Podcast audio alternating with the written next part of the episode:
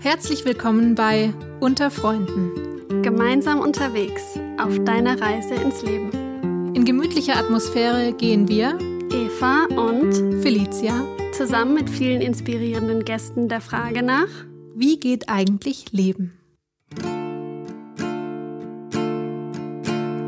Home, I'm going home. I need a land to feel my soul. Take me home, take me home. Over the green, green hills and far away. Home, I'm going home. I need a land to feel my soul. Take me home, take me home. Over the green, green hills and far away. Herzlich willkommen bei der nächsten Folge von Unter Freunden. Ich bin so gespannt und ich freue mich so sehr auf mein Gespräch heute, auf meinen Gast, meine Gästin heute im Podcast. Und zwar geht es um die liebe Dr. Susanne Hofmeister, Ärztin mit anthroposophischem Schwerpunkt, Coach und Gründerin der Biografiearbeit im Lebenshaus Akademie. Willkommen! Vielen lieben Dank für diese schöne Vorstellung, liebe Eva. Ich freue mich, dass ich hier bin. Ja, viele wissen ja gar nicht, ähm, was wir hier für eine, ja, naja, eine kleine, schwere Geburt auch hinter uns hatten, bis wir es geschafft haben, dass du im Podcast bist. Das äh, hat eine ganze Weile gedauert, weil dein Alltag doch ganz schön voll ist. Du bist viel beschäftigt. Und trotzdem haben wir uns jetzt die Zeit genommen und ich würde total gerne mit dir heute über die Zeit sprechen rund um den Schulabschluss und um die Zeit danach, um die Zwanziger und alles, was in der Biografie da passiert. Was sind die Herausforderungen, die Träume, die Ängste und natürlich auch die Chancen, die in der Zeit verborgen sind. Und äh, Susanne, du hast eine Fülle an Lebensstationen hinter dir und auch noch vor dir, bin ich mir sicher. Und wie ich schon gesagt habe, bist du Ärztin, du bist Lebensberaterin, Coach mit eigener Praxis in Heidelberg. Du bist auch Dozentin, Autorin und seit neuestem auch YouTuberin, um nur einige Stationen zu nennen. Und bevor wir in dein Spezialgebiet in die Biografiearbeit einsteigen, ähm, beschreib gerne mal, was dich sonst noch ausmacht außerhalb von deiner, von deinem ähm, professionellen Lebenslauf. Wer ist Susanne Hofmeister? Privat. Genau. Oder das, alles, was es noch jetzt schön wäre von dir zu wissen. Also, das ist insofern gar nicht ganz einfach, weil schon mein Leben lang für mich das Private mit dem sogenannten Beruflichen sehr eng verwoben ist. Und dadurch, dass ich schon immer selbstständig bin, ich habe also noch nie irgendeinen Vertrag unterschrieben. Ich habe immer nur Verträge mit mir selber. Und das ist für mich wunderschön. Ich genieße das sehr, weil ich wirklich sagen kann, die Station in meinem Leben, ich bin immer mehr zu mir und dem, was ich machen möchte, gekommen. Und jede Station auf dem Weg war im Rückblick gut und richtig. Und das ist eigentlich die erste Botschaft, die ich mal hier gleich am Anfang so einknüpfen möchte. Mir ist es ein großes Anliegen an die jungen Menschen, mit denen ich spreche, ähm, zu vermitteln, dass es eben diese große Choreografie gibt, dass das Leben so ein Kunstwerk ist, was wir uns selbst schon vorher ja wie ausgedacht haben. Und wenn wir auf unsere Stimme vertrauen, auf die Stimme in unserem Herzen, da haben wir es wieder, dieses Herz, wenn wir auf diese Stimme vertrauen und einfach Schritt für Schritt weitergehen, auch wenn wir im Nebel sind. Also ich war in meinem Leben öfter im Nebel, auch öfter im tiefen Keller. Sonst, oh ja, ich auch. ja, sonst ja, würden wir hier nicht sitzen. Und mhm. dann darauf zu vertrauen, dass es diesen Fahrstuhl nach oben gibt und dass man dann, wenn man in die 50er kommt, aus den biografischen Gesetzmäßigkeiten auf einmal merkt, boah, das geht ja alles auf, das macht ja alles Sinn. Und wenn ich aus meinem Leben erzähle, und wir jetzt sprechen, dann finde ich das was ganz Wichtiges, was ich mitgeben möchte. Gerade wenn man jung ist und so unsicher ist, welche Entscheidung soll ich treffen, ist das die richtige Entscheidung. Heute soll man ja möglichst schnell seinen Weg finden, eben schon in den Zwanzigern angekommen sein, sozusagen, ja. Und da die Perspektive zu haben, boah, wir werden, ihr werdet ja 90. Also das heißt, es ist ganz viel Leben vor euch. Also du siehst, ich brenne für das, was ich tue. Das ist mein Leben. Und privat ähm, habe ich eine große Freude zur Zeit. Ich habe vor einigen Jahren einen mutigen Schritt gemacht äh, und habe in einem Chor angefangen zu singen. Und okay. das gleichwohl ich als Kind die Erfahrung gemacht habe, dass der Lehrer mich in der 10. Klasse hat, weil ich so frech war, vorsingen lassen vor der gesamten Klasse. Oh Gott, das ist so eine Horrorstory. oh, sowas hört man immer wieder und ich kann mir das nicht vorstellen, dass jemand das wirklich macht. Ich hoffe, das macht, also falls jetzt irgendwie ein Lehrer oder eine Lehrerin zuhört, bitte macht das nicht. Ja, also unglaublich. Und das Spannende ist jetzt in meinem Lebenshaus, ich war da ungefähr zehn, und in meinem Lebenshaus zwei Stockwerke drüber, da ist man äh, dann 52 und just mit 52 habe ich für mich die Entscheidung getroffen, im Chor zu singen. Das war eine echte Mutentscheidung. Das heißt, das ist nochmal so ein Beispiel, wie die Dinge sich so ordnen. Äh, und das ist auch das Schöne an meinem Lebenshaus, dass man das da so visualisiert bekommt. Naja, und jetzt singe ich im Chor und habe ganz auf einmal ganz viele Freundinnen in meinem Leben, was auch neu ist, weil ich bin Mutter von vier Söhnen. Ich bin das dritte Mal verheiratet. Also ich habe einen guten männlichen Fokus in meinem Leben. Schön ausgedrückt, ja. Und jetzt, wo, äh, wo die Jungs erwachsen sind und ich in einer sehr glücklichen Beziehung lebe, auf einmal habe ich so viele Freundinnen und bin begeistert, im Chor zu singen. Ja. Total schön. Wie alt bist du denn? Ich werde jetzt dieses Jahr 60 und freue mich schon richtig. Okay. Ja. Cool. Spannend. Schön. Ähm, ich hatte, ich habe oder ich habe gerade dein Buch äh, verschlungen hm. ähm, mit dem Titel Wo stehe ich und wo geht's jetzt hin? Wie sie den roten Faden im Leben finden. Mhm. Und da beschreibst du ganz passend, finde ich, dass wir als Kinder und Jugendliche oftmals eine ganz klare Vorstellung von dem haben, was wir im Leben wollen, wo wir hinwollen und wie das auszusehen hat. Und im Laufe des Erwachsenenlebens oder Erwachsenwerdens ähm, oft das Gefühl bekommen, wir haben das Ziel aus den Augen verloren und das Leben fühlt sich irgendwie durcheinander an, fremdbestimmt oder vielleicht sogar sinnlos. Ja. Denkst du, es würde uns anders gehen, wenn wir uns mehr mit der eigenen Biografie auseinandersetzen würden? Also, Oder was können wir mit der Biografiearbeit erreichen? In anderen Worten. Ja, also wenn ich vor jungen Leuten über die Biografiearbeit spreche, was ich erst kürzlich gemacht habe in Herdecke in einem Interview vor Studenten und was ich auch immer wieder bei euch machen darf, was ich dann auch mit großer Freude tue, dann ähm, sind die, sind eigentlich die Zuhörerinnen immer sehr erstaunt und froh zu merken, okay, wir haben Zeit und alles, was mich gerade an Fragen plagt, ist irgendwie voll in Ordnung. Ja? Und gleichzeitig, wenn wir jetzt gleich auf diese äh, Jugendfrage zu sprechen kommen, in einem weiteren Aspekt, so was helfen könnte, so gehört es ja zur Jugend ganz typisch dazu, dass man so eingebunden ist in zwei Ströme.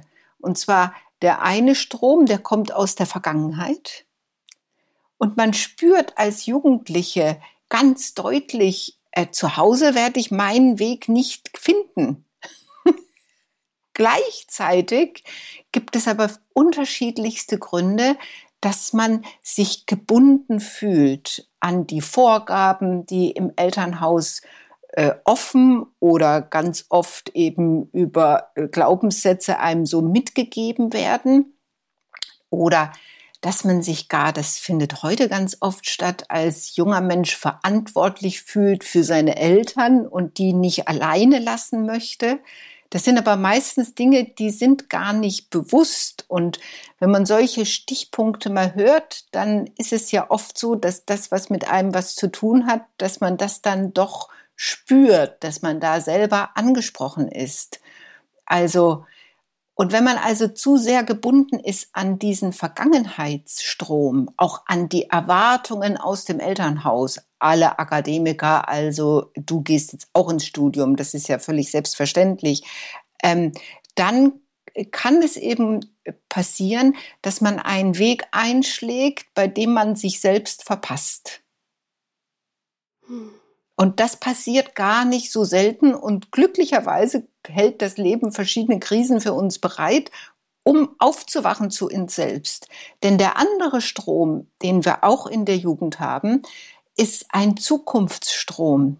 Und äh, du hast mich auch nach einer Übung gefragt.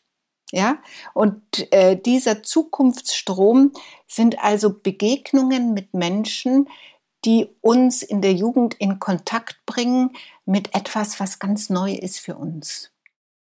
Wo wir aber spüren, wow, das hat was mit mir zu tun, dem wir aber folgen müssen. Das tut sich nicht wie von selbst äh, sozusagen voller Erwartung an uns binden, sondern das zeigt sich mehr wie auf so einem Tablett.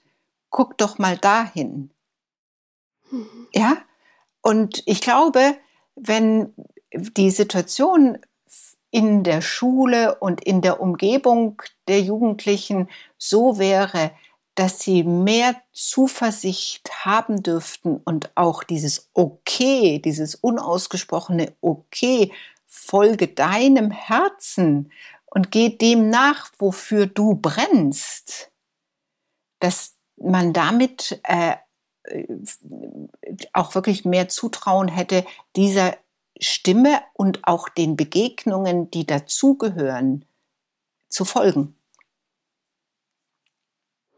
Das heißt, äh, Raum für die eigene, für das eigene Dasein und so zu sein, wie man wirklich ist. Ja. Ja, ja Raum für die eigenen Interessen, mhm. überhaupt Menschen zu begegnen, die einen in Kontakt bringen mit Dingen, mit denen man sonst gar nicht so verbunden ist. Also bei mir war das so, ich komme aus einem Arzthaushalt. Also ich habe auch nicht umsonst Medizin studiert, ja, also ich bin da auch stark in dieser Spur gegangen. Und in der Oberstufe kam ich in Kontakt mit einem Kunstlehrer. Ich hatte Kunstleistungskurs gewählt so ein bisschen intuitiv schlafend. Ja, also dass man Entscheidungen trifft, von denen man eigentlich gar nicht weiß, warum treffe ich die. Im Nachhinein denke ich mir, wow, der Mann muss Anthroposoph gewesen sein. Und ich bin in einer bayerischen Kleinstadt groß geworden. Also das war mein Vater war bei der CSU im Stadtrat, also das war schon Kontrast. Ja, das ja. ist ein Kontrast. Meine Eltern sind Unternehmer, da war einfach Leistung und Erfolg mhm. ein wichtiger Teil. Und dieser Lehrer hat mich mit etwas in Kontakt gebracht. Da hat in mir eine Kerze angefangen zu brennen und die hat nicht mehr aufgehört zu leuchten. Da habe ich gemerkt, wow, das ist eine Spur, der bin ich noch nie begegnet, aber die hat was mit mir zu tun. Und das wäre dann so ein Beispiel für das, was ich nenne, dass unser Zukunfts-Ich uns ruft. Mhm. Okay, spannender Begriff. Ähm, du in deiner Arbeit, du arbeitest ja mit der anthroposophischen Biografiearbeit, mhm. richtig? Mhm, ja. Und in der Anthroposophie geht man ja davon aus, dass man, dass es so verschiedene Rhythmen gibt, die das Leben in gewisse Abstände einteilt. Und es gibt diese immer viel zitierten Jahrsiebte. Davon gibt es drei große, insgesamt drei große Abschnitte von 21 Jahren. Kannst du uns ein bisschen da reinführen? Kannst du vielleicht in ein, zwei Sätzen beschreiben, wie diese großen Abschnitte aussehen, bevor wir dann nochmal da anknüpfen, was du jetzt gerade gesagt hast, dass wir einmal so einen kleinen Background haben und verstehen, wie du eigentlich arbeitest, wie gehst du an dieses ganze Thema heran.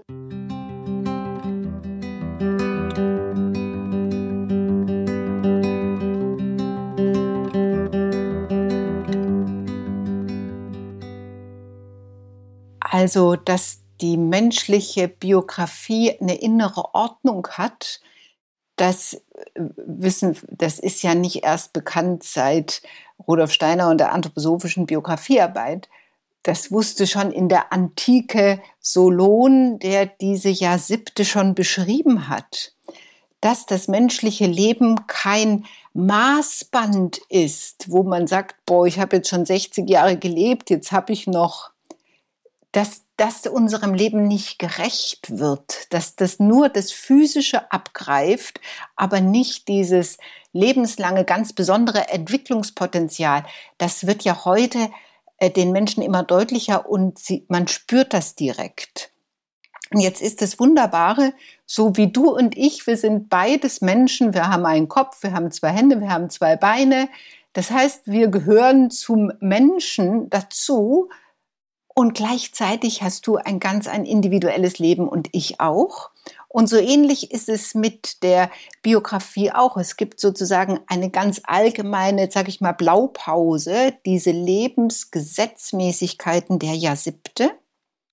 Die sind so vorhanden, wie wir Menschen sind. So hat die Biografie des Menschen diese Grundgesetzmäßigkeiten. Und dann ist aber jeder von uns so frei, denen ganz individuell zu folgen oder nicht. Und Was hat's denn mit dieser sieben auf sich? Warum ja. sieben und nicht fünf oder zehn? Ja, und die sieben ist schon immer die Zahl des Wandels gewesen, die Zahl der Transformation, die Zahl der Entwicklung. Nicht umsonst äh, habe ich ja auch zusammengesammelt diese vielen ähm, schönen kurzen Wörter, die es da gibt, der siebte Himmel und ähm, die siebte Welle war ja dieses wunderbare Buch von dem Glattauer, glaube ich, hieß er. Ähm, also die sieben ist, die sieben gehört zu der Physiologie des Menschen dazu als Entwicklungszahl, dass da alle sieben Jahre die Möglichkeit geschaffen ist für eine neue Geburt. Also, dass wir tatsächlich immer wieder nicht nur diese erste Geburt haben, sondern alle sieben Jahre ein neuer Möglichkeitsimpuls besteht. Und jetzt ist es natürlich nicht so, dass wir nicht schon vorher diese Möglichkeiten ergreifen können. Aber trotzdem ist es was anderes, ähm, ob du sozusagen im ersten Raum bist und schaust in den zweiten rein oder ob du über die Schwelle gehst und mitten im zweiten drin stehst. Sieben ist ja auch, fällt mir gerade ein, wir haben ja auch sieben Wochentage. Ja. Und ich habe auch gehört, dass alle sieben Jahre sich die Zellen im Körper komplett erneuern. Genau. Das finde ich auch nochmal spannend. Also man ist rein theoretisch alle sieben Jahre ein neuer Mensch, physisch gesehen. Ne? Und was das für eine wunderbare Chance ist. Mhm. Ja. Ja. Ja. Genau, nochmal zurück zu den drei großen Abschnitten von 21 Jahren. Ja. Kannst du die nochmal kurz äh, charakterisieren? Ja, sehr gerne. Also wir haben sozusagen diese ersten drei Jahrsiebte, die Kindheit, die Schulzeit, die Jugendzeit, die sind uns ja auch noch geläufig. Und die bilden sozusagen in meinem Lebenshaus das Erdgeschoss. Auf dem stehen wir ein Lebenslang. Und immer wieder tauchen auch diese Themen auf aus dieser Zeit, weil wir da einfach sehr geprägt werden. Gleichzeitig ist es die Zeit, in der wir empfangen, in denen wir bekommen, in denen vor allem die leibliche Entwicklung, äh, die Ausdifferenzierung, der Charakter, unser Temperament, all das sich ausbildet. Und dann kommt, das wäre dann so in etwa die Zeit bis 21. Und dann gehen wir sozusagen auf einer Freitreppe hinauf ins Leben, in die Zeit der seelischen Entwicklung von 21 bis 42. Und da haben wir wieder drei Seelenräume. Jetzt drei Seelenräume, die äh, Zeit der 20er, in der ganz stark unsere Gefühle und Empfindungen vorherrschen. Äh, diese subjektive, diese wunderbare Zeit der Empfindungsseele.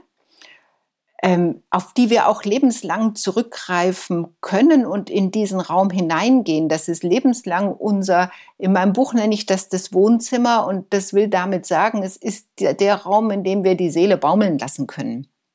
Dieser Freiheitsraum. Deswegen ist es auch wichtig, dass man sich in einer gesunden Entwicklung in den Zwanzigern frei fühlen darf, wie im großen Spielplatz des Lebens denn dieses Jahr siebt von 21 bis 28 befindet sich direkt über der Kindheit. Und in der war das Leben ja auch ein großes Spiel. Und so wiederholt sich das ein Stück weit. Und dann kommt der zweite Raum, der Raum der Verstandesseele in den 30ern, wo wir in unserem Leben ankommen, wo wir uns organisieren, wo wir Entscheidungen treffen wollen, wo wir uns einrichten wollen. Und eigentlich könnte man sagen, jetzt ist doch alles super, da wir aber in dieser Zeit oft auf uns selbst vergessen, weil wir eben durchs Leben galoppieren, um so zu werden, wie wir glauben, dass wir sein müssten, kommt jetzt in der Lebensmitte Krise und die kann auch schon früher kommen, über das werden wir nachher nochmal bestimmt sprechen. Eine Krise, wo wir eben aufwachen und wo wir merken, wo bin ich hingekommen? Was wollte ich eigentlich? Und jetzt braucht es äh, den Eintritt in diesen dritten Seelenraum der Bewusstseinsseele, in der ich also wirklich bereit bin, in eine tiefe Selbstreflexion zu gehen. Und jetzt ist es natürlich ganz wichtig, dass ein bewusster Mensch schon viel früher in eine Selbstreflexion reingeht. Ja, vielleicht sogar manches Mal, wenn er jung ist, viel zu viel selbst reflektiert, anstatt einfach mal zu leben. In der Zeit nach 35 ist es sozusagen notwendig, wenn wir weitergehen wollen. Denn die geschenkte Entwicklung geht nur bis 30. Also ich glaube, du kennst auch ganz viele Menschen, die werden nach 30 einfach sowas von stupid und langweilig, behalten immer dieselbe Meinung, haben immer dieselbe Frisur, wollen nichts mehr dazulernen und wollen einfach jetzt nur noch älter werden. Ist auch voll okay, wenn man sich wohlfühlt.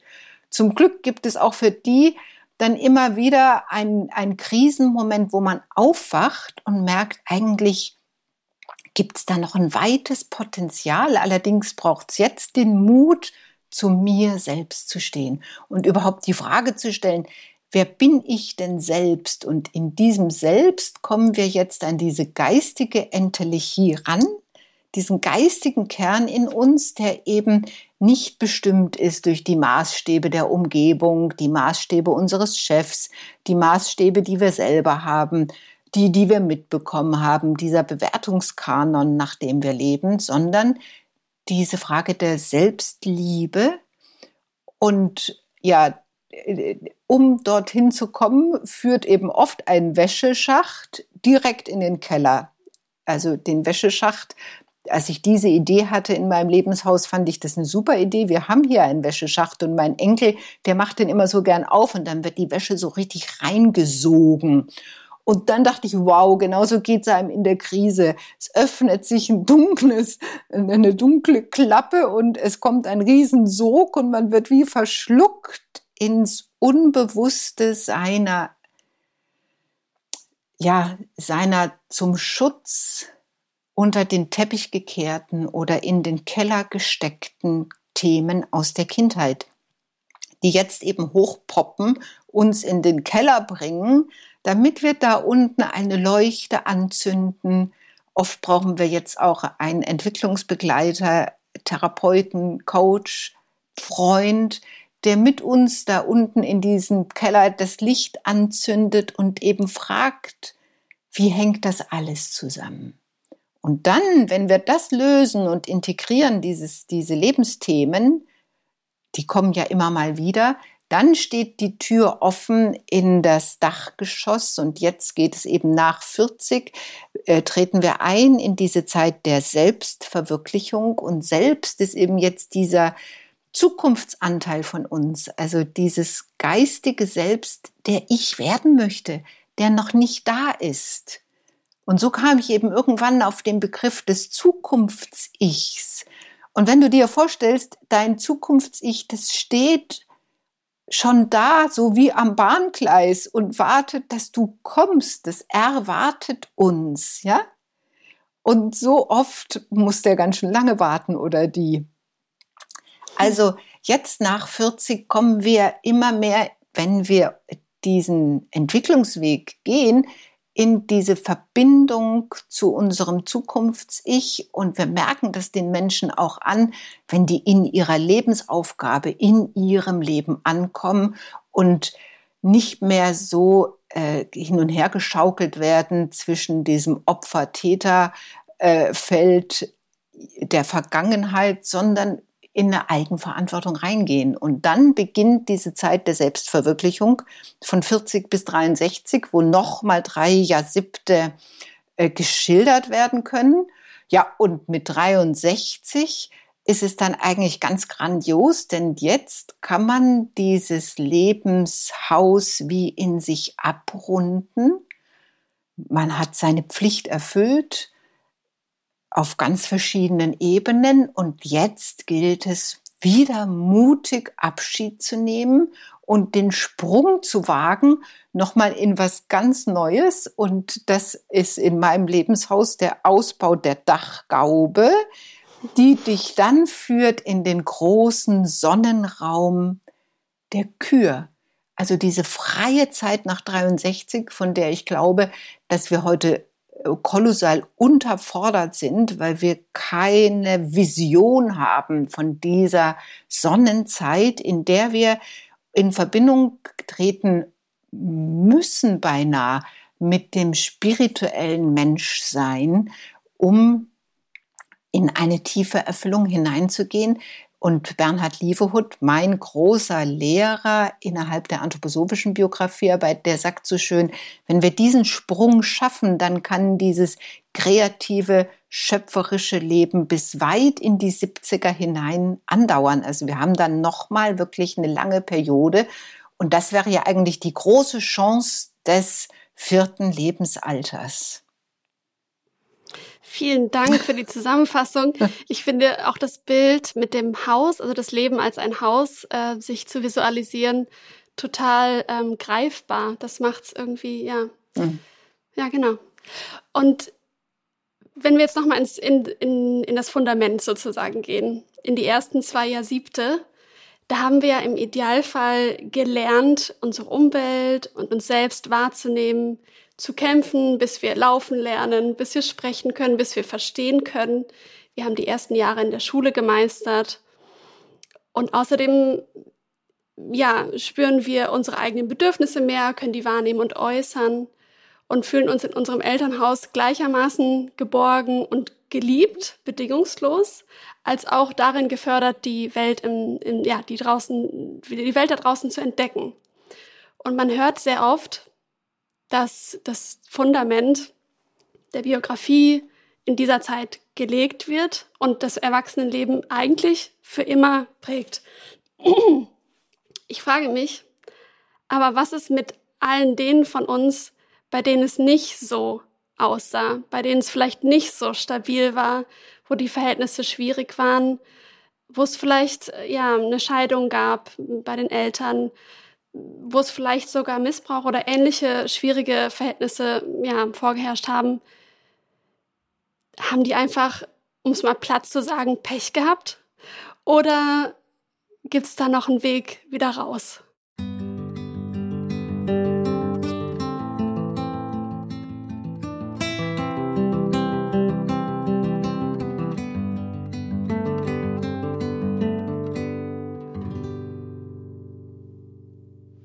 Ich finde das eine super wichtige Frage.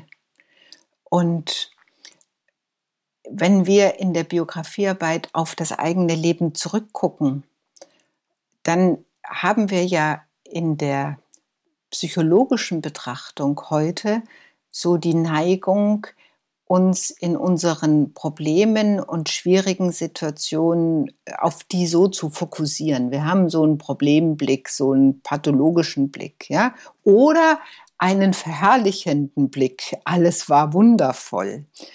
In der Biografiearbeit gucken wir auf, wie die liebe Sonne, sagt man so schön, wir gucken auf unser Leben mit einer gewissen liebevollen Distanz, um überhaupt mal festzustellen, was war denn da alles?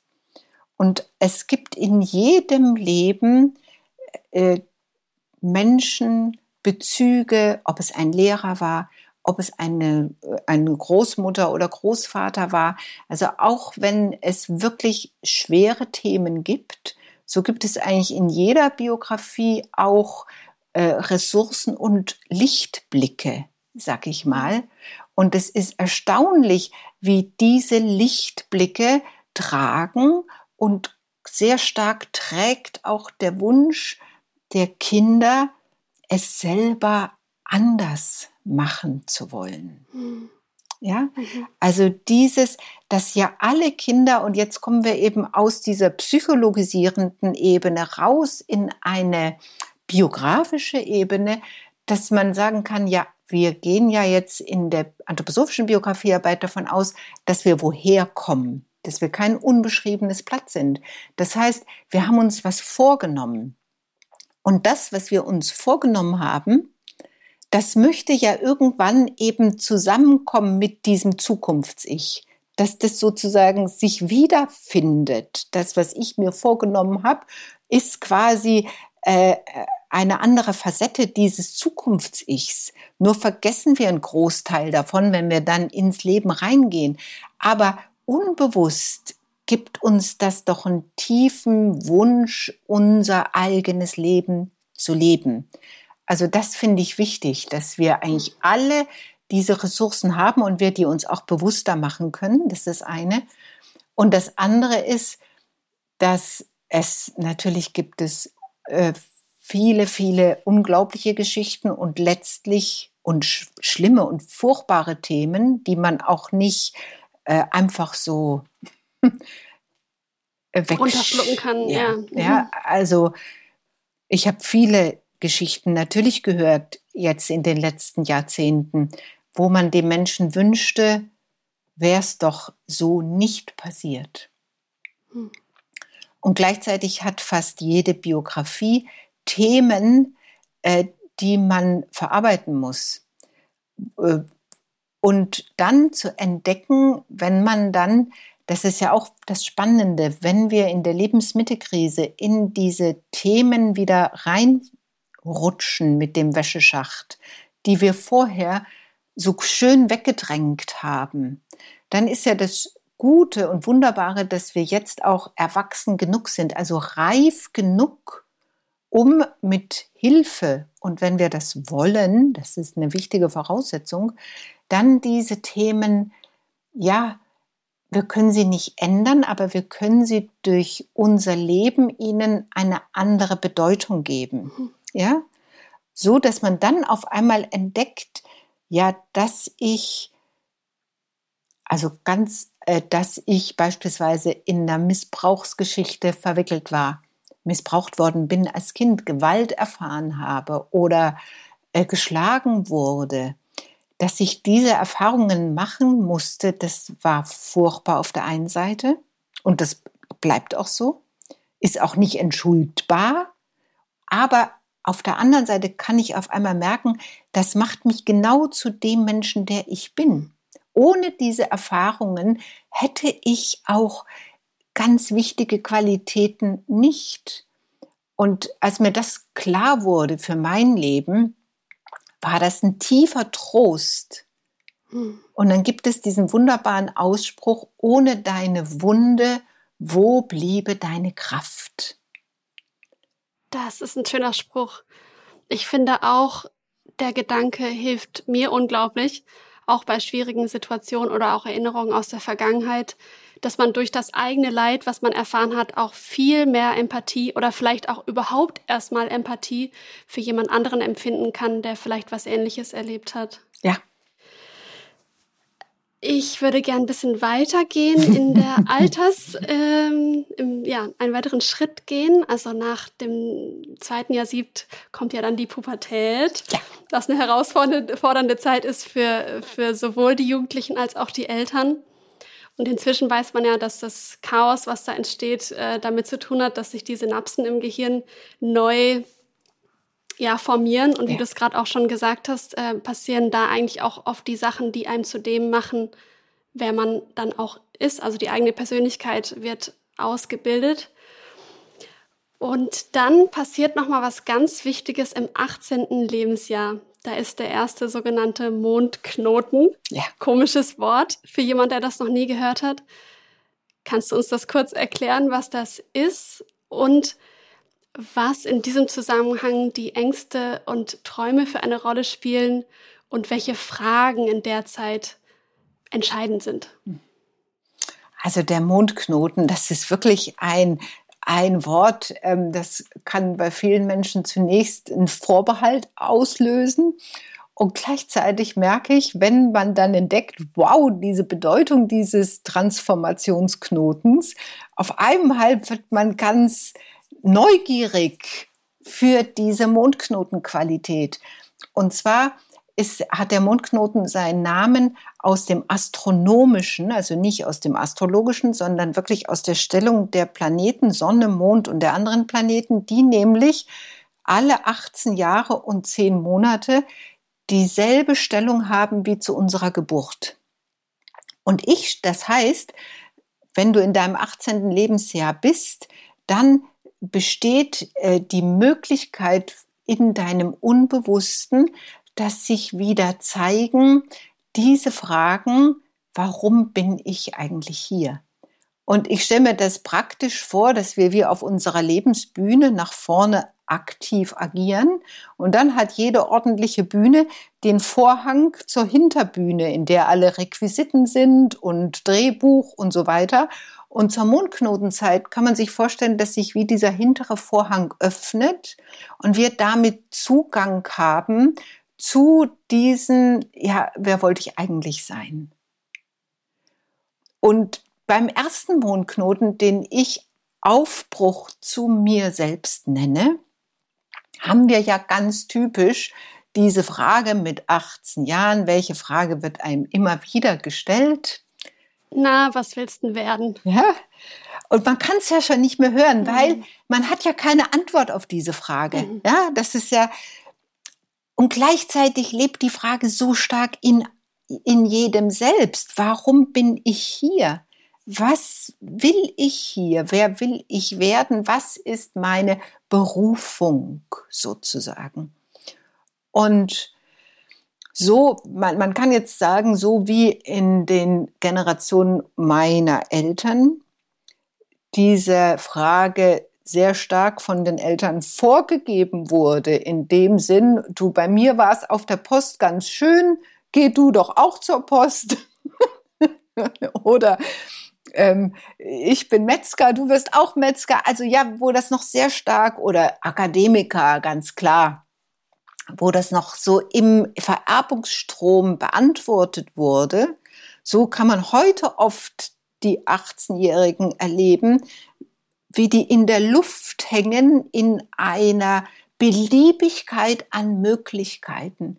Und dann die Eltern auch sagen, ist egal, was du machst, mach nur, was du willst und sei glücklich. Und diese Freiheit ist, glaube ich, fast genauso schlimm wie diese starke Prägung. Stimmt, ja. ja, bei manchen ist es ja so, die, die haben schon seit der Pubertät so eine Vorstellung, was sie machen wollen. Und bei ganz, ganz vielen ist es auch überhaupt nicht so. Siehst du da womöglich auch einen Sinn dahinter, dass, dass die Berufung auf sich warten lässt? Oder vielleicht auch, ja, die Frage löst ja auch schon ziemlich viel Leid und Druck auch aus, ja. bis man da zu einer Antwort kommt. Siehst du da einen, einen Sinn dahinter, dass in der, in der Biografie? Ja, natürlich, auf jeden Fall. Ich meine, stell dir mal vor, du würdest mit 18 die Frage deines Lebens beantworten. das wäre ja irgendwie, und ich meine, das kennen wir ja. Äh, die, die das jetzt so sicher wissen, da gibt es ja entweder die, die einfach aus dem Bürgerlichen geprägt sind und bei, oder die äh, tatsächlich eine unglaubliche Begabung haben, die so auf der Hand liegt, dass man gar nicht drumrum kommt. Und egal welche von diesen beiden Dingen, sind das beides Dinge, die haben diese Vergangenheitsprägung. Eine Begabung bringst du mit. Die bürgerliche Prägung kriegst du mit. Und ganz oft ist es so, dass diese Menschen, und das ist auch eine große Gefahr, dass man sich zu früh verausgabt. Und dann, wenn es eigentlich noch mal ganz neu losgehen kann, immer wieder diesen neuen Griff zu machen, dass einem dazu wie das Textbuch fehlt, weil man es nie geübt hat, weil es ja ganz kongruent gegangen ist. Während, wenn man anfängt zu üben, so wie man laufen lernen muss, wenn man merkt, okay, diese Verunsicherung auszuhalten, das schafft ja eine enorme Resilienz. Ja, Schritte ins Dunkle zu gehen. Ich meine, das ist wie in der Meditation sozusagen, in, im, im Spirituellen. Äh, Schritte zu gehen, von denen ich noch nicht weiß, wohin führt es mich. Äh, auch den Mut zu haben, eine Entscheidung zu widerrufen. Ja, also das sind eigentlich ganz andere äh, Aufgaben, an denen dann ein Charakter wächst und der dann auch in der Folgezeit mit den folgenden Krisen und die Krise ist eben die Möglichkeit zur Transformation, sozusagen das nächste Level, äh, ähm, uns auf dieses nächste Level zu bringen. Hm. Und irgendwann hat man dann vielleicht den Schritt gewagt und man ist äh, in eine Ausbildung gegangen oder kam zu den Freunden und hat einen Freiwilligendienst gemacht oder ähm, ist an der Uni. Da ist man dann ja fast schon in dem vierten Jahr sieb drin. Mhm. Das der Ausbildung und Berufseinstiegszeit. Ja. Du sprichst, das hast du vorhin auch schon mal äh, gesagt, ähm, dass man da sehr stark in der Empfindungsseele drin ist. Was bedeutet das?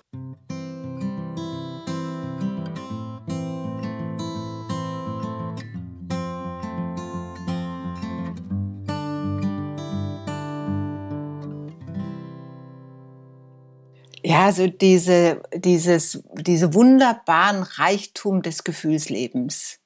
Ja, also diese romantische Zeit, in diese Zeit fällt ja auch hinein, dass man tiefe Freundschaften schließt, dass man Liebesbeziehungen hat, dass man vielleicht sogar den Partner seines Lebens oder zumindest einer gewissen Lebenszeit kennenlernt. Also auch die, Lebensentscheidungen werden sehr subjektiv getroffen, was man toll findet oder was man doof findet. Also das heißt, man schwankt zwischen Sympathie und zwischen Antipathie hin und her.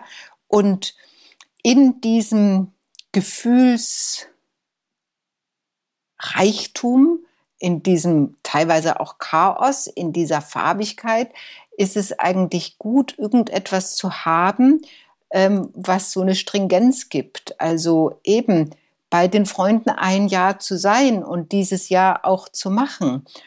Also ich glaube, es ist wichtig und da möchte ich auch den Eltern Mut machen, wirklich zu den erwachsen werdenden Kindern zu stehen und ihnen Mut zu machen, getroffene Entscheidungen dann auch ein Stück weit zu Ende zu gehen, bis zu einem Abschnitt, wo man dann sagt, so und jetzt kann ich eine neue Entscheidung treffen und dieses dann mal aufgehoben sein für eine gewisse Zeit und Vorbilder zu finden, die nicht mit der Familie zu tun haben. Also das heißt, hm. hier jetzt ein Lebenscoach zu finden, ja, der Lehrherr oder bei euch ein Vorbild, du für die jungen Leute, ja, wo man sagt, boah, da steht die Eva jetzt.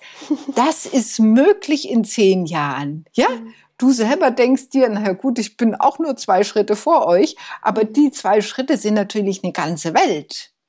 Das heißt, mhm. dass man Menschen findet, an denen man sich orientieren kann und die, äh, dass die, der, den, den jungen Menschen im Fokus haben und nicht den Selbstzweck. Das heißt, die große Gefahr ist, dass man zu früh sich in Bezüge hineinbegibt, äh, wo äh, man, wo es nicht mehr darum geht, dass die eigene Entwicklung gelebt werden kann, sondern dass vor allem ja die Firmen heute stellen unglaublich gerne 20er ein, weil die so biegsam sind und gleichzeitig wie die Rennpferde rennen für den Namen des Unternehmens und dabei dann ganz schnell das eigene auf der Strecke bleiben kann und man sich verausgaben kann in den 20ern. Ja, und dann gibt es ja auch inzwischen immer mehr, die schon mit Anfang 20 einen Burnout haben. Ja. Was ich auch echt heftig finde, ja. Wie würdest du denn sagen, was, was hilft in diese Zeit erfolgreich zu navigieren? Du hast schon vorhin den Vergleich gebracht zu dem, zu dem bunten Spielplatz. Finde ich auch ein schönes Bild. Ähm, wie kann man auf diesem Spielplatz neu spielen? Anders als in der Kindheit. Ja, also äh, ich denke, es braucht dieses äh, Vertrauen. Auch äh, da ist natürlich schon die erste Frage, kann ich anknüpfen an dieses Urvertrauen? Bin ich da genährt worden in meiner Kindheit? Oder war da schon viel Angst? Und es ist schon interessant, dass gerade heute die 20er die psychologischen Beratungsstellen an den Unis füllen und ich sehe das schon in Bezug zu dem, wie von den 20ern heute deren Kindheit geprägt war. Ja, dass, äh, dass das schon mhm. eine Zeit war, in der ganz viel Vorsicht vorherrschte und weniger dieses Urvertrauen, es ist schon alles gut so, wie es ist. Also die Welt wirklich als eine Möglichkeit zu sehen, sich auszuprobieren, ohne in die Willkür zu gehen, ohne nur zu feiern, sondern schon etwas zu tun, aber es muss nicht das Endgültige sein und es muss noch nicht äh, das Leben ernähren. Es muss noch nicht wirtschaftlich sein es kann noch mal gewechselt werden. Äh, es ist wichtig, sich auszuprobieren und überhaupt zu erkennen, wofür brenne ich denn wirklich so, dass ich daran nicht verbrenne, sondern dass das wirklich ein Impuls ist, der im Brennen Kraft gibt. Hm. Ein Balanceakt sozusagen. Ja. Den man vielleicht auch immer wieder nachjustieren muss. Ja. So wie mit dem, was du vorher gesagt hast, dass man ins Dunkle tappt erstmal, ja. weil man gar nicht weiß, was da auf einen zukommt und dann immer wieder äh, ja, selbst reflektiert, wachsam ist und schaut, wie geht's mir jetzt gerade damit? Ist es so gut? Wenn, wenn nicht, dann muss man nochmal was ändern. Wenn es gut geht, dann vielleicht einen nächsten Schritt wagen. Mhm.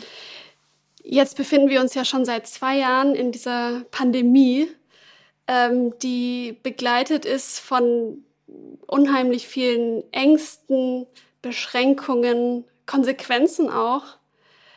Inwiefern denkst du, dass das Jungsein und das Erwachsenwerden im Moment anders ist und vielleicht auch besonders herausfordernd? Ich finde es tatsächlich gerade für das dritte und vierte Jahr siebt, also die Pubertät und die Zwanziger, eine ganz besondere Herausforderung. Und ein wichtiger Moment ist, also wir können jetzt bestimmt nicht auf alle Facetten drauf gucken, aber einen, den ich ganz deutlich sehe, dass äh, ja die jungen Menschen sozusagen verhindert werden, ihren Schicksalsweg zu finden. Und das sage ich jetzt mal mit Absicht so ein bisschen hochtrabend, ja, eben eine Reise zu machen, auf der man Menschen trifft, die man sonst nicht getroffen hätte. Menschen überhaupt zu erkennen, wenn man überlegt, dass wir im Moment alle äh, maskiert durch die Gegend laufen und wir merken ja auch alle, also ich zumindest, wie dieses Maskiertsein ja auch äh, uns viel mehr verschlossen sein lässt in der Begegnung. Also es findet viel weniger Begegnungsmöglichkeit statt. Nicht nur, dass man den anderen nicht erkennt, dass der was mit mir zu tun hat, sondern dass man auch gar nicht die Offenheit hat, in diese Begegnung reinzugehen, weil jeder ist ja im Moment, wir kriegen ja gerade im Moment wirklich angewöhnt, sozusagen äh, hinter runtergelassenem Vorhang äh, zu sein. Und viele merken ja auch, dass das ein angenehmer Zustand ist, weil man sich nicht zeigen muss. Man ist wie sicher. Und diese scheinbare Sicherheit äh, und all das, was damit zu tun hat, auch die Ängste, die natürlich da sind, äh, verhindern das, was ich ganz, ganz wichtig finde, das Schicksalsvertrauen in das eigene Leben. Danke. Um noch aus diesem Lebensabschnitt so ein bisschen rauszuluken in den nächsten, der ja ab 28 dann mehr oder weniger ähm, ja beginnt. Du schreibst in deinem Buch, ab jetzt hängt die Weiterentwicklung allein von uns ab. Stillstand wird zum Rückschritt führen. Ab jetzt können wir die Entscheidungen in ihrer Ganzheit tragen. Das klingt für mich einerseits total empowernd und gleichzeitig auch ganz schön beängstigend. ähm, hast du da einen Tipp, wie man das als Chance ergreifen kann? Vielleicht auch so ein bisschen aus der Vorfreude für diese, für diese neue Zeit, die dann kommt.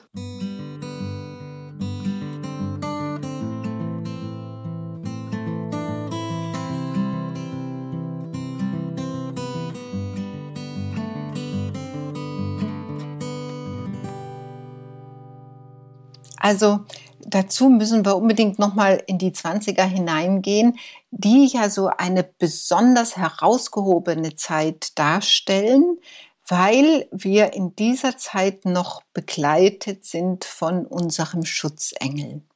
Man würde das so nicht nennen, ähm, aber dass man sozusagen eine innere Stimme hat, die einem rechtzeitig sagt, so jetzt ist es Zeit nach Hause zu gehen oder jetzt ist es Zeit, äh, diesen Schritt nicht mehr zu wagen. Oder wenn man zu weit gegangen ist, dann äh, zur rechten Zeit jemand auftaucht, der einen aus der Situation wieder rausholt. Also das heißt, äh, man spürt noch, man ist getragen und begleitet und deswegen kann man auch so grandiose Dinge machen. Also wo man aus der Entfernung drauf guckt und sich denkt, wie konnte er das überleben oder wie konnte sie sich auf das einlassen oder man selber denkt, wow, rückblickend, äh, wie habe ich das nur tun können, ja? Und das alles, dieses Rauswagen in das eigene Leben, um sozusagen den Horizont der Möglichkeiten ein Stück weit auszuloten, ja, das ist so begleitet von unserem Schutzengel. Und jetzt kommt äh, das 28. Lebensjahr, mehr oder weniger. Man spürt es schon mit 26, 27. Da kommt jetzt auch diese Quarter-Life-Krise ähm, ins Spiel, weil das ist ja das, was uns heute so fehlt. Deswegen versuche ich so viel darüber zu sprechen, diese spirituellen Gesichtspunkte in der Biografie. Und wenn wir die nicht haben, das ist letztlich der tiefe, die tiefe Ursache für ganz viele Krisen. Also der Schutzengel zieht sich jetzt zurück. Und das ist das Gefühl, was man hat, dass man sagen kann, boah, ich stehe allein da. Auf weiter Flur. Es kommt auf mich allein an. Und es gibt empfindsame Biografien von Künstlern, die haben das ganz stark erlebt. Jetzt können wir sagen, Gott sei Dank tut unsere biografische Entwicklung sozusagen uns den Gegenpol geben, in dem jetzt die Verstandesseelenzeit beginnt. Und mit unserem Verstand tun wir urteilen, wir sind sachlich, wir sind pragmatisch, wir sind vermeintlich objektiv. Ja, besonders bei den Jungs, denen fällt das noch leichter, den jungen Männern, aber äh, das würde jetzt zu weit führen. Warum? Aber auch bei den jungen Frauen, wo man merkt, so jetzt wird es Zeit, dass ich mich entscheide. Will ich Kinder? Äh, wo will ich leben, wie will ich leben. Und jetzt fängt man an, sich aus dieser Kraft der Verstandesseele pragmatisch einzurichten. Und eigentlich ist dieser Gegenspieler ganz gut, weil äh, äh, dann taucht diese innere Not gar nicht so auf. Oft wird die auch direkt jahrelang verschlafen, bis man merkt, okay, äh, tatsächlich die Entscheidungen darf ich jetzt selbst treffen. Also jetzt habe ich wirklich die Zügel in der Hand für mein Leben. Das ermutigt total. Ich ähm, muss da noch kurz einen kleinen Schwank erzählen. Äh, diese Veränderung genau an dieser Schwelle, also ich bin jetzt 33 ähm, und ich erinnere mich noch, wie ich mit 28 genau diese Veränderung so stark gespürt habe wow. und wie, dass der Boden so unter den Füßen erstmal weg war, so nach dem Studium und alles. Und ich erinnere mich, wie ich dann da mal saß und gegoogelt habe, ähm, was sozusagen mit mir los ist. Und dann herausgefunden habe, dass es total vielen Menschen genauso geht in diesem Abschnitt so vor 30. Mhm. Ähm, deswegen kann ich auf jeden Fall bestätigen, dass da viel passiert. Aber danach geht es auch wieder bergauf, wie es bei so, so vielen Sachen ist, äh, wo es mal schwierig wird. Vielen, vielen Dank, Susanne. Das war ein super spannendes Gespräch. Ähm, falls jetzt jemand dabei ist, der sagt, boah, ich will noch mehr, ich will noch mehr von, von dieser Biografiearbeit ähm, erfahren, von, von dir, Susanne. Wie kann man dich am besten finden? Also du hast völlig recht. Durch die Zusammenarbeit mit meinem Sohn habe ich es gewagt, einen YouTube-Kanal äh, aufzumachen. Vor einem Jahr, ich, das war sozusagen mein Impuls aus dieser Corona-Zeit, dass ich nochmal ganz eingestiegen bin in die Biografiearbeit im Lebenshaus. Und diesen YouTube-Kanal, da gibt es jede Woche ein neues Video und es war eben mein Anliegen. Äh, und es kommen jetzt wieder Themen für junge Leute, habe ich mir fest vorgenommen. Äh, und es ist mein Anliegen darüber, die Biografiearbeit im Lebenshaus und gerade diese moderne Spiritualität, die eben, die wir brauchen, um unser authentisches Leben zu leben, das, was wir alle so unbedingt wollen und was auch so möglich ist, dass das vielen Menschen zugänglich sein kann. Daneben habe ich eben nicht nur das Buch, was du gelesen hast, geschrieben, sondern eben auch das zweite, Mein Lebenshaus hat viele Räume. Das ist im Kösel Verlag veröffentlicht worden. Und wer zu mir persönlich möchte, ich mache ein 1 zu 1 Coaching-Programm äh, das ich anbiete. Da kann man sich auf meiner Homepage äh, sozusagen mal alles durchlesen und die Bedingungen auch sehen. Also ich bin wirklich jetzt in diesem, in diesem unternehmerischen Coaching-Impuls drin und biete da aber für die 20er 50 Prozent Rabatt, weil ich diese Zeit der 20er unglaublich wichtig finde und der, der da einen Impuls hat, sein Leben tiefer zu verstehen, dem möchte ich da wirklich die Tür weit aufmachen. Toll, vielen Dank. Also das ist ein riesen, ja, ein super äh, Argument und ähm, ja, toll. Vielen, vielen Dank. Ich werde die ganzen Links zu deinen Büchern, zu deinem YouTube-Kanal und deiner Website natürlich auch in den Show Notes verlinken. Ja. Und ähm, vielen Dank, dass ihr alle so lange zugehört habt und ähm, ich fand es total inspirierend. Es hat richtig Spaß gemacht, äh, mit dir zu sprechen. Danke, liebe Susanne Hofmeister. Ich habe mich auch sehr gefreut, liebe Eva. Vielen Dank. Das Gespräch ging so frei und offen und tief gleichzeitig. Dank dir für deine Fragen. Sehr gerne. Tschüss. Tschüss.